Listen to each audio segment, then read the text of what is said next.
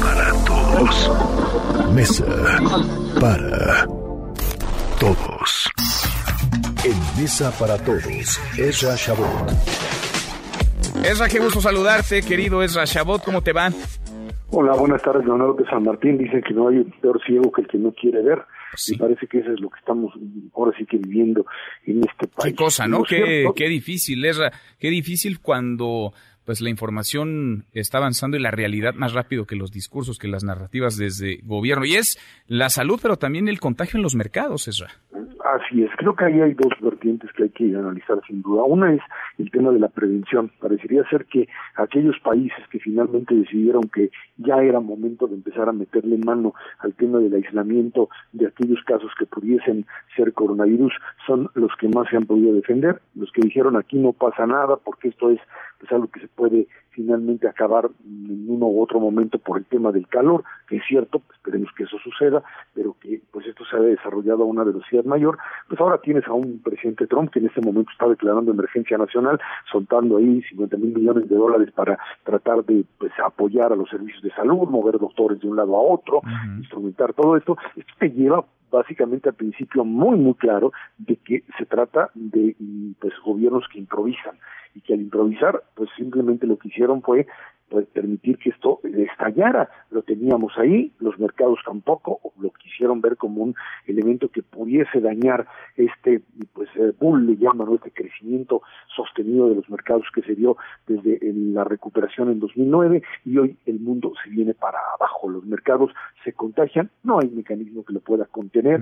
Hoy finalmente tienes una recuperación en los mercados de valores bajo el principio de que pues podría haber mecanismos que le diesen liquidez, o sea, dinero que puede estar circulando Sí. y que esto pues le diese a los eh, a las distintas sociedades, a los distintos países la posibilidad de enfrentar lo que tenemos ya definitivamente en nuestras narices que es la parálisis total. Esto es lo que vamos a vivir, Manuel, en los próximos meses, o por lo menos el próximo. Entonces, a ver, mar- marzo, abril. tendríamos que irnos acostumbrando a que este es el escenario de volatilidad, de pérdidas, es decir, estamos ya ante lo inminente, una crisis económica global, una recesión en el mundo.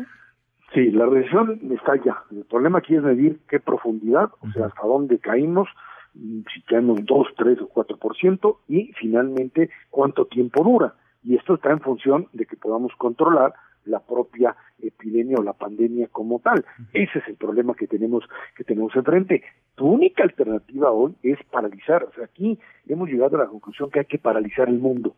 Es algo que no se haya visto nunca no sé, no, no lo hicieron en, los, en el siglo pasado, en la influencia española. Estamos hablando de un mundo todavía separado entre una de Europa y América, entre uno y otro país. Hoy, con este esquema de globalización, por primera vez estás teniendo que hacer lo que eh, pues eh, no se no se había visto que era paralizar el mundo. Con la influencia H1N1 la verdad es que hay que darle todo el crédito al gobierno mexicano entonces que dijo aquí la paramos porque la paramos y paralizamos la economía del país cerramos aquí en la Ciudad de México todo en el Estado de México la zona metropolitana lo dejamos ahí y esto se pudo controlar en los meses de abril mayo y en junio. Estábamos en medio por supuesto también de una crisis económica eh, financiera como tal separada. Hoy no estábamos en eso, teníamos un crecimiento relativamente a nivel mundial, estoy hablando de sostenido y de repente se te viene esto y lo único que puedes hacer ahora es paralizar al mundo. Todo mundo se mete a su casa, dejas de trabajar y tienes que instrumentar formas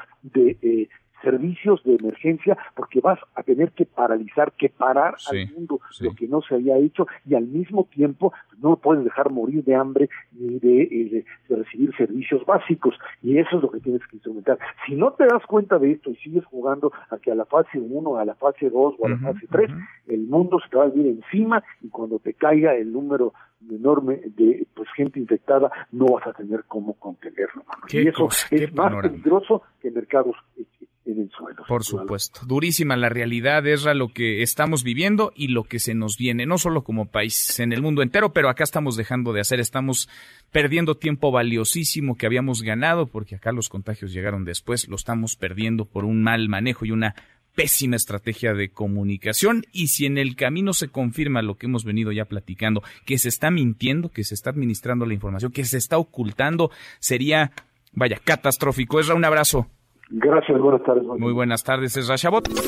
Mesa para todos.